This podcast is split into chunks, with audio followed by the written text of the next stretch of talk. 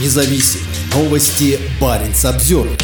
Мобилизованный из деревни в Коме погиб в Украине. Уроженец села Великополье в Республике Коми Алексей Пашнин погиб в Луганской области Украины спустя 6 месяцев после того, как его мобилизовали. Его мать и крестная рассказали журналисту Север Реали, что солдата, скорее всего, до смерти забили сослуживцы. К такому выводу они пришли, когда к ним доставили тело Алексея. Родные вскрыли цинковый гроб и увидели на теле молодого человека следы избиений. Когда мы открыли гроб, пахнули. Старший брат Дмитрий посмотрел и Алексея не признал. Это не он. Я на минуту обрадовалась, решила, ошиблись, привезли другого. Но когда всмотрелась, увидела знакомые губы, нос, все лицо было в грязи и крови, на теле синяки. Видно было, что перед смертью Лёшка сильно мучился. Мы были в шоке, поняли, что это никакое не отравление. Кричали, что вы с ним сделали. В Министерстве обороны родным первоначально заявили, что Алексей Пашнин умер, захлебнувшись рвотными массами. Однако в документах, которые пришли вместе с телом, указана другая причина смерти – перелом свода черепа и травматический отек головного мозга.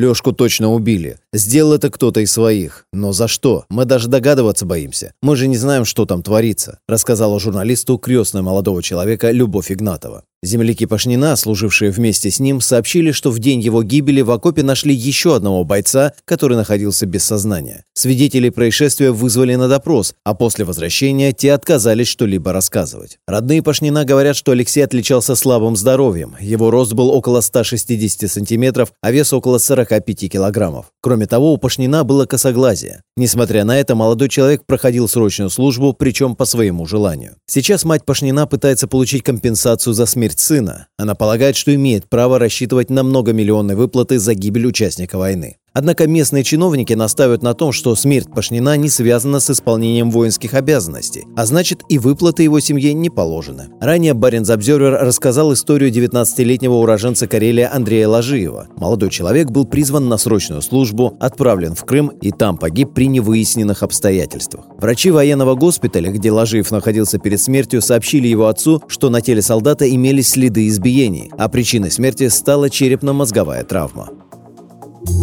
Парень Самсервер